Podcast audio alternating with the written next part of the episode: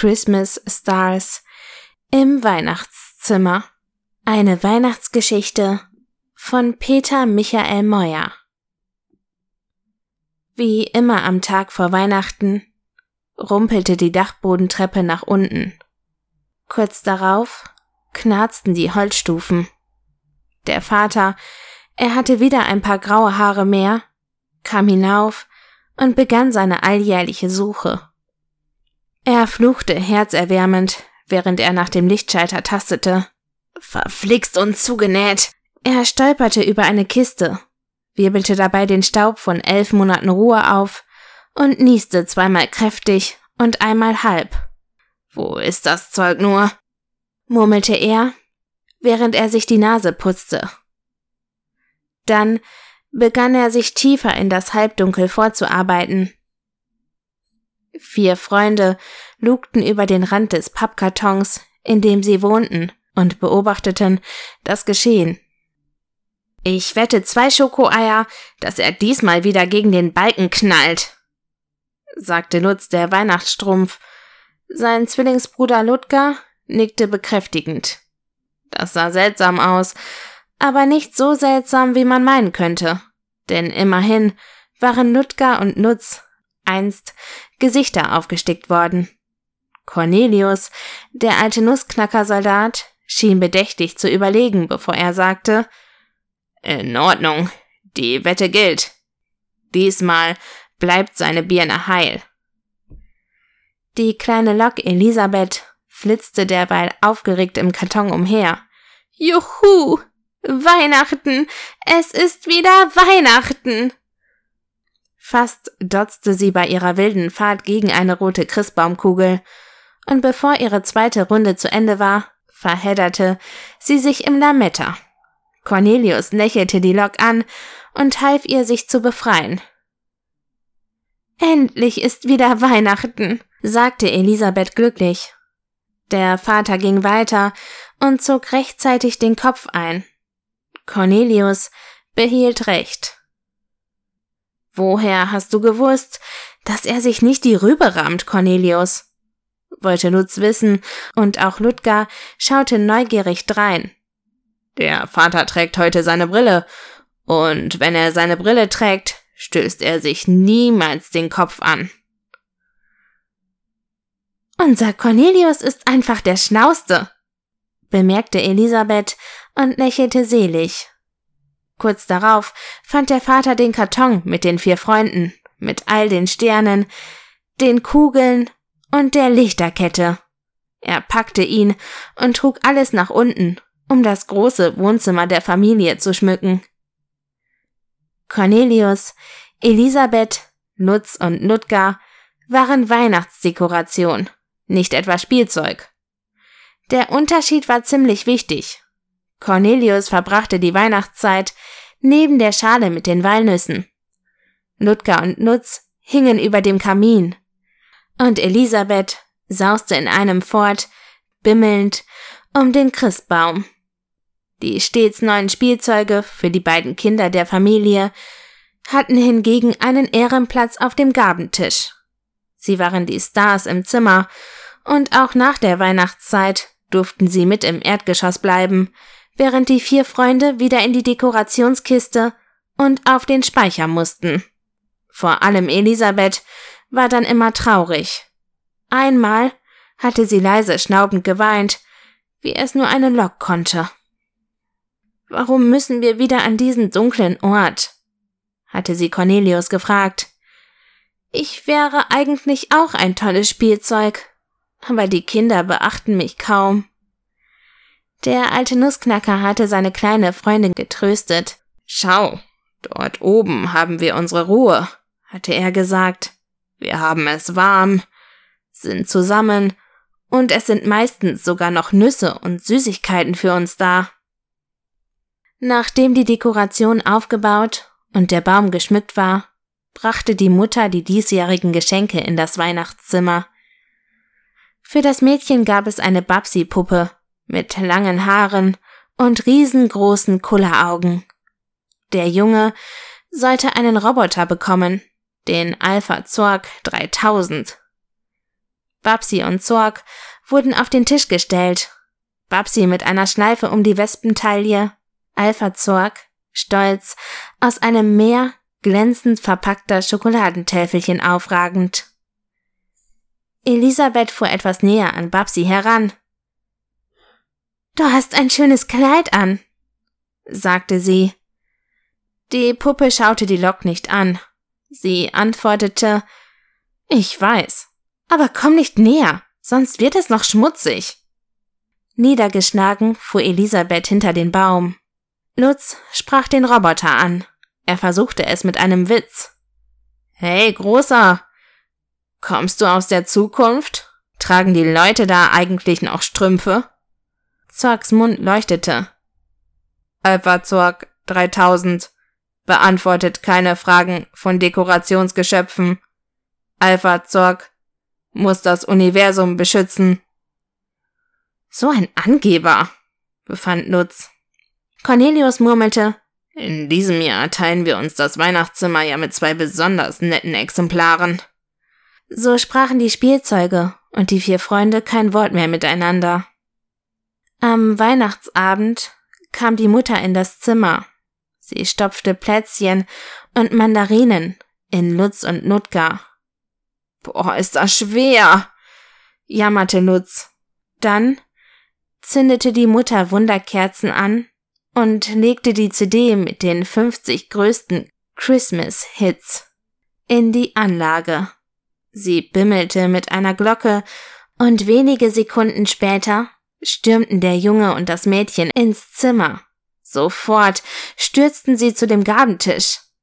Wow, der Alpha Zock 3000. Das ist cool, rief der Junge. Und das Mädchen nahm gleich die Babsi an sich. Jetzt mach mal langsam, mahnte der Vater und stolperte fast über den Familienhund, der zwischen seinen Beinen herumhuschte. Dann setzte er sich auf die Couch, nahm Cornelius und knackte eine Nuss. Der Hund schnupperte an Elisabeth. das kitzelt, rief die kleine Lok. Plötzlich schrie das Mädchen empört auf. Ich wollte eine blonde Babsi. Die hier hat eine braune Strähne. Sie warf die Puppe zurück auf den Gabentisch. Autsch, rief Babsi erschrocken. Die Mutter nahm das Spielzeug an sich. Offenbar sind da bei der Produktion ein paar dunkle Haare dazwischen geraten, sagte sie zu dem Mädchen. Aber hey, deine Puppe ist etwas ganz Besonderes. Nein, gar nicht. Ich will die nicht, weinte das Mädchen und lief aus dem Zimmer. Der Junge hatte sich mittlerweile vor dem Vater aufgebaut. Guck mal, Papa, das linke Auge von meinem Alpha Zock 3000 leuchtet weniger hell als das rechte. Der ist total kaputt. Der Vater fummelte eine Weile an dem Roboter herum und gab dann entnervt auf. Gib mir mal die Babsi, bat er die Mutter und du pack den Roboter wieder in die Verpackung, wies er den Jungen an. Wir tauschen beides nächste Woche um. Am Abend fuhr Elisabeth vorsichtig in die Richtung des Gabentischs. Darf ich näher kommen? Ich mache euch auch nicht dreckig. Ich sehe auch eigentlich nur aus wie eine alte Dampflok. Eigentlich fahre ich mit Strom. Die Puppe nickte. Zorg antwortete nicht. Auch Cornelius und die beiden Strümpfe blickten die Spielzeuge nun an. Das ist doch gar nicht so schlimm, sagte Elisabeth. Ihr seid halt nicht ganz perfekt. Sind wir doch alle nicht. Sie pfiff leise zur Aufmunterung. Genau, stimmte Lutz von seinem Platz über dem Kamin aus zu. Lasst uns doch einfach alle zusammen abhängen und feiern. Ludger grinste über den Witz seines Bruders und ließ eine Mandarine in Zorgs Richtung rollen. Wir haben aber Angst, dass wir wieder in die Fabrik müssen, brach Babsi schließlich erneut das Schweigen und klang gar nicht mehr so selbstbewusst. Was ist eine Fabrik? fragte Lutz. Da sind wir geboren, erklärte Babsi. Es ist riesig und laut und es stinkt fürchterlich und es werden dort viele Babsis und Zorgs gebaut. Und dann kommt man in einen dunklen Container auf ein Schiff. Viele Tage dauert die Fahrt. Seid ihr denn nicht auch in einer Fabrik auf die Welt gekommen? Auch wenn sie nur Dekorationsartikel waren, die vier Freunde hatten eine recht schöne Kindheit hinter sich. Cornelius war vor langer Zeit von einem alten Schreiner in einem Bergdorf gebaut und bemalt worden. Lutz und Ludger hatte die Oma der Familie gestrickt, und Elisabeth, ja nun, sie stammte aus einem Städtchen mit einer hübschen großen Burg. Sie erinnerte sich daran, dass sie in einer behaglichen Halle liebevoll Stück für Stück zusammengesetzt worden war. Zorgs Mund leuchtete. Zorg will nicht mehr in Fabrik. Zorg fürchtet sich vor Fabrik. Das Schlimmste war, ergänzte Babsi, dass sie dort riesige Tonnen haben, in die sie die kaputten Spielzeuge stecken. Wer darin landete, kam nicht mehr zurück. Na, na, es wird schon nicht so schlimm werden, sagte Cornelius. Und kaputt seid ihr ja nicht, nur ein bisschen anders. Wenn mich das Leben eines gelehrt hat, dann, dass es einen gemütlichen Karton für jeden gibt. Richtig überzeugen konnte er Babsi und Zorg aber nicht. Die Spielzeuge und die Dekogegenstände kamen nun besser miteinander aus. Zorg, er war ziemlich schlau, schraubte ein bisschen an Elisabeth herum, und die kleine Lok konnte danach noch schneller umherflitzen. Babsi befreite die beiden Socken von Fusseln und stopfte sogar Ludkas Mottenloch. Und alle gemeinsam hörten sie zu, wie Cornelius Geschichten von früheren Weihnachtsfesten erzählte. Richtig gut gelaunt waren sie alle dennoch nicht. Es war kein fröhliches Weihnachten. Zock und Babsi fürchteten sich noch immer, und die Kinder ließen sich kaum mehr im Zimmer blicken. Ab und zu hörte man die Familie draußen streiten. Nach den Feiertagen kam der Vater und nahm Babsi und Zorg mit. Die anderen protestierten, aber er verstand sie natürlich nicht, denn er war ja ein Mensch. Die Mutter begann kurz darauf, das Weihnachtszimmer auszuräumen. Sie packte Cornelius, Elisabeth, Nutz und Nutger zurück in ihren Pappkarton und schickte sich an, sie auf den Dachboden zu bringen. Ich hoffe, die beiden finden eine neue Familie, wo sie willkommen sind, sagte Elisabeth. Auf der Treppe nach oben blieb die Mutter plötzlich stehen. Die Haustür war aufgegangen und nun war der Vater wieder zu hören. Das Geschäft sagt, es nimmt die Spielzeuge nicht zurück, weil sie schon ausgepackt sind. So ein Mist. Ich schmeiß die Teile jetzt weg, mir reicht's. Oh nein, Hilfe, Hilfe, rief Babsi. Zorg spielte ein Warnsignal ab. Dann waren sie nicht mehr zu hören, als die Tür erneut ins Schloss fiel. Einige Minuten später waren die vier Freunde wieder auf dem Dachboden. Die arme Babsi, der arme Zorg, sagte Lutz. Was passiert jetzt mit ihnen? fragte Elisabeth bange. Sie landen in der Mülltonne, wusste Cornelius. Mülltonnen gibt es auch hier. Dafür müssen sie nicht einmal zurück in die Fabrik. Können wir denn gar nichts tun? fragte Lutz. Ich wüsste nicht was, antwortete Cornelius. Das kann doch alles nicht wahr sein. Sie sind doch unsere Freunde, rief Elisabeth und fuhr frustriert im Kreis herum, wobei sie sich nach wenigen Runden wieder einmal in der Lichterkette verhedderte. Cornelius sah die kleine Lok missmutig an, doch dann hellte sich sein Nussknackergesicht auf. Die Lichterkette, das ist es. Tolle Idee, Elisabeth. Was für eine Idee. Das blöde Ding liegt doch immer nur im Weg, antwortete die Lok. Ja, du hast recht. Und deswegen werden wir sie nun auf sehr viel nützlichere Weise verwenden, sagte Cornelius und erklärte den anderen seinen Geistesblitz. Man muss wissen, dass im Dach des Hauses Spatzen nisteten.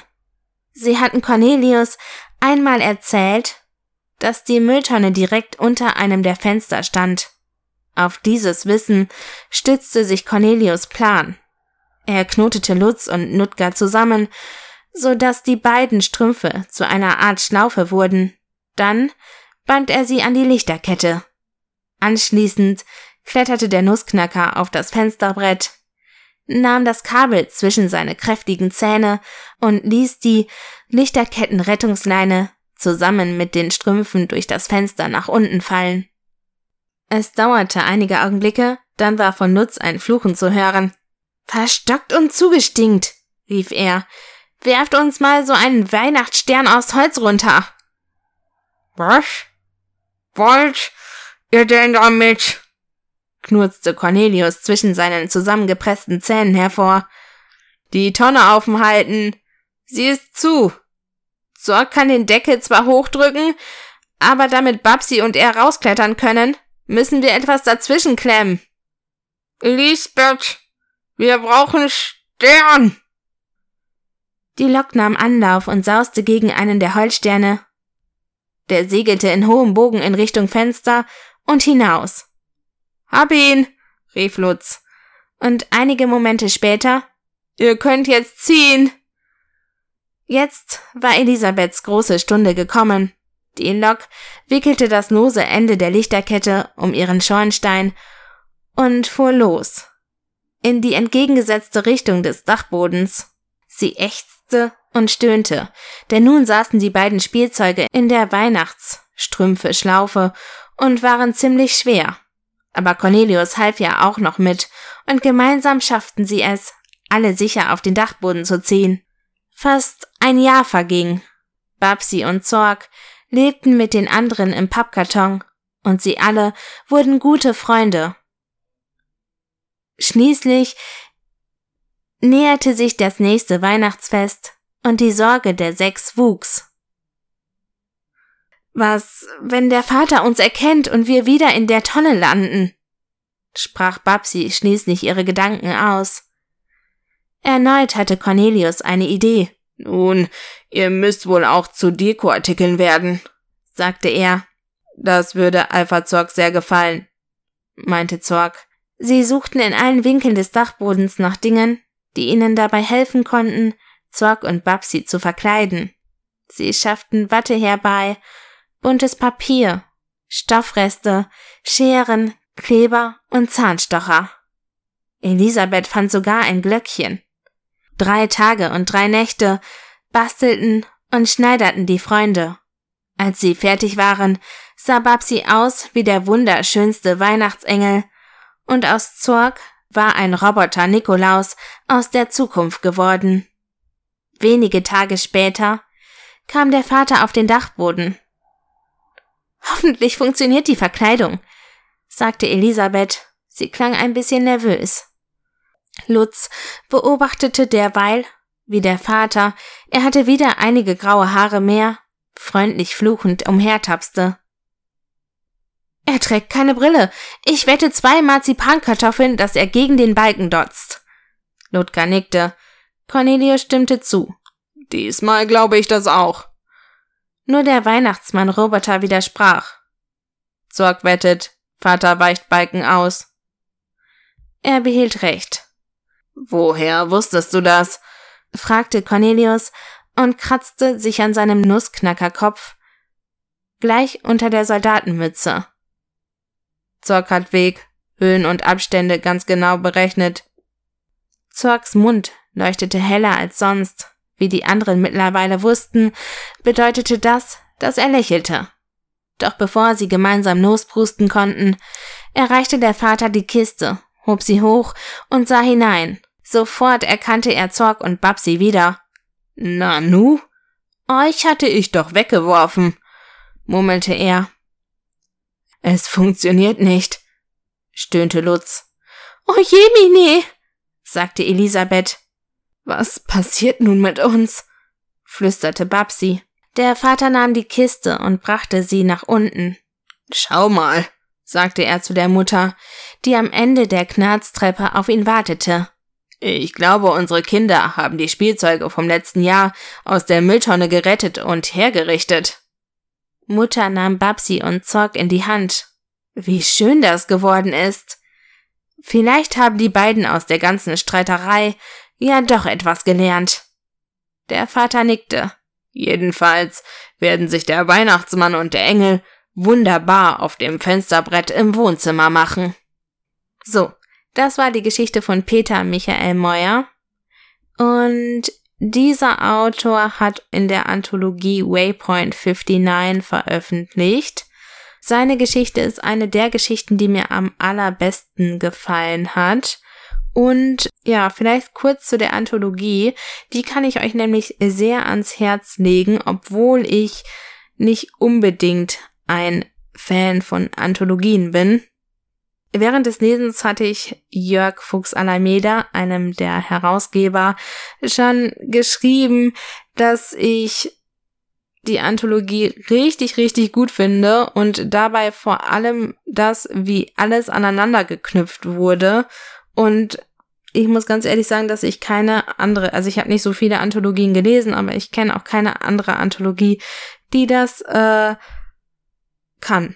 Das ist auf jeden Fall richtig, richtig stimmig geworden, einfach weil sich alles so unglaublich gut ineinander fügt und irgendwie auch alles zusammengehört und nicht alles so, ja, losgelöste Einzelgeschichten sind. Ähm, ich war auf jeden Fall noch nie so angetan von einer Anthologie, deswegen kann ich euch die sehr ans Herz legen.